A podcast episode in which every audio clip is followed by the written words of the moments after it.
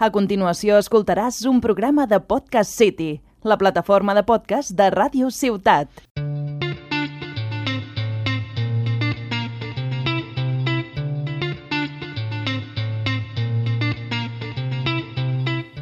Hola, hola, hola. Bueno, una semana más estoy aquí con vosotros para sumar nuestro granito de arena. Y esta semana voy a empezar este podcast lanzando una pregunta. Y es que, ¿cuántos cachorros creéis que puede tener una perra a lo largo de su vida? Veréis, la masificación de las camadas junto con el abandono es el gran problema de los que luchamos por mejorar la situación de los animales domésticos que andan desamparados. En el podcast de hoy quiero tratar este tema y hacer hincapié en la importancia de ponerle fin a este hecho. Empezamos.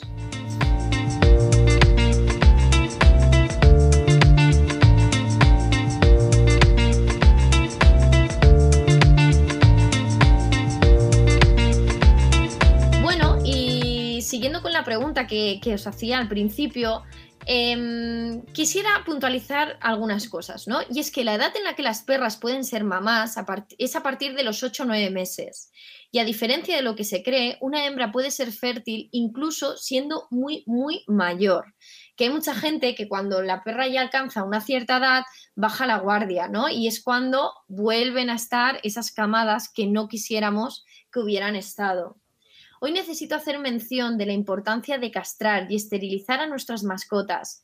Las asociaciones, los perros, gatos, el mundo en general necesita que apartemos de nuestra mente esos pensamientos absurdos en los que se habla de pérdida de virilidad, de que no podemos ser dueños de cambiar su naturaleza, etc.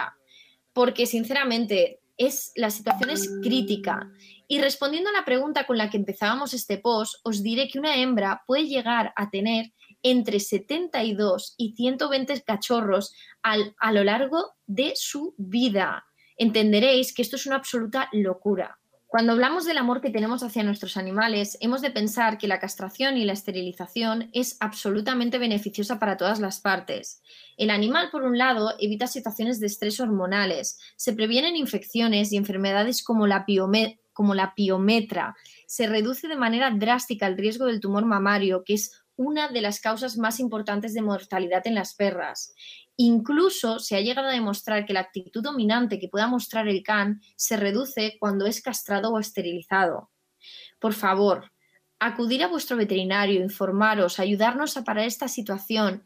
Castrar a vuestra mascota es un paso más para poner remedio a esta sobresaturación que tenemos de animales abandonados. Existen asociaciones que hacen campañas anuales de castración y esterilización. Si queréis más información, contactar con nosotros por privado y os guiaremos para poneros en contacto con estas asociaciones. Pensar que estamos hablando de una inversión que a la larga es la salud de tu animal y estás evitando posibles enfermedades futuras en tu compañero. Y voy a terminar diciendo algo.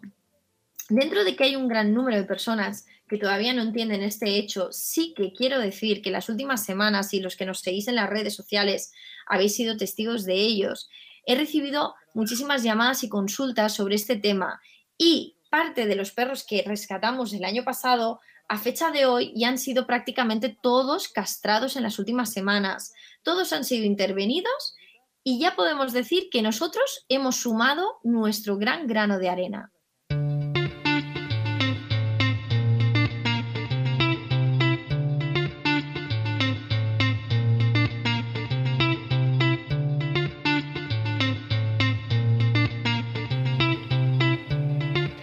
Y bueno, como os decía al principio, este iba a ser un podcast breve. Y mm, solo quisiera añadir lo siguiente. Castrar es un acto simplemente de amor y respeto hacia los animales y las personas que día a día luchamos por mejorar la terrible situación que otros provocan. Por favor, no lo olvidéis, castrar, esterilizar es un acto de amor. Sumaros con nosotros a este hecho. Y hasta aquí nuestro podcast de hoy. Breve, pero creo que muy importante de escuchar. Chicos, me despido. Esto es Revolución Pata. Hasta la próxima.